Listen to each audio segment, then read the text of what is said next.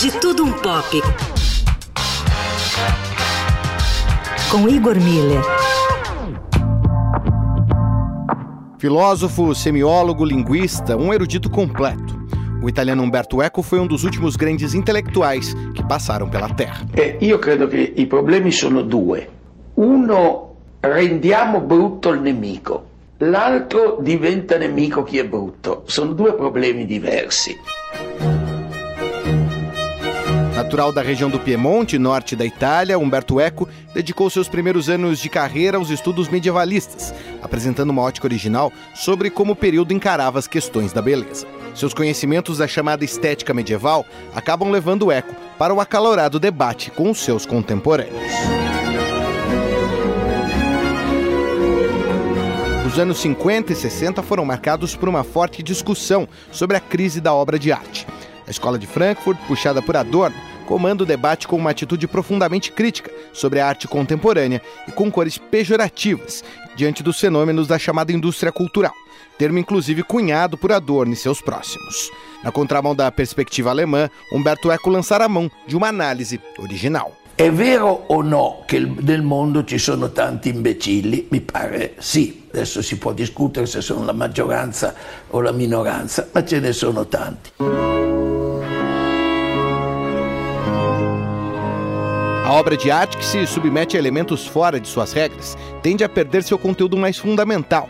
Ao menos essa é a crítica de muitos da época. Em seu livro Obra Aberta, Humberto Eco diz que a obra de seu tempo adquire múltiplas interpretações, inclusive cruzando as perspectivas do mundo, forçando o espectador a complementar o sentido das obras. Contra a obra fechada em suas regras internas e independentes, uma obra que se volta para fora e exige que o mundo complete o seu sentido.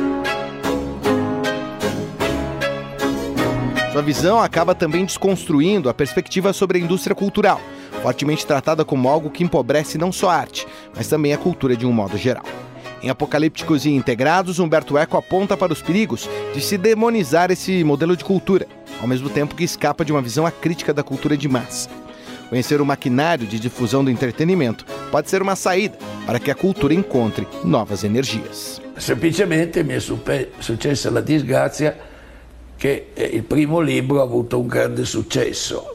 La fortuna sarebbe che il grande successo l'avesse l'ultimo libro. Mas talvez Umberto Eco seja mundialmente conhecido pelos seus romances. Em 1980, o italiano estreou no mundo da ficção com seu best-seller O Nome da Rosa. Misto de história e de investigação policial com romance de época, o livro coloca William de Baskerville, clara referência ao livro de Sherlock Holmes, diante de uma série de crimes ocorridos num monastério medieval.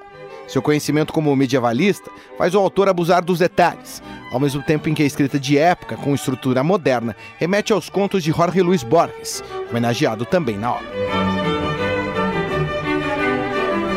Outras obras também se valem de estruturas semelhantes na obra de Eco, mas a de maior destaque é Baldolino. Também ambientado na Idade Média, a história é reescrita na medida em que uma série de mentiras se misturam com os fatos históricos, abrindo através da ficção um terceiro universo, regido pela aventura, para lugares não conhecidos, mais uma vez fazendo da arte do velho mestre Borges seu norte do sucesso. Com os trabalhos técnicos de Afrânio Vanderlei e Igor Miller, falando um pouco de tudo, de tudo um pop. Para o fim de tarde, Eldorado.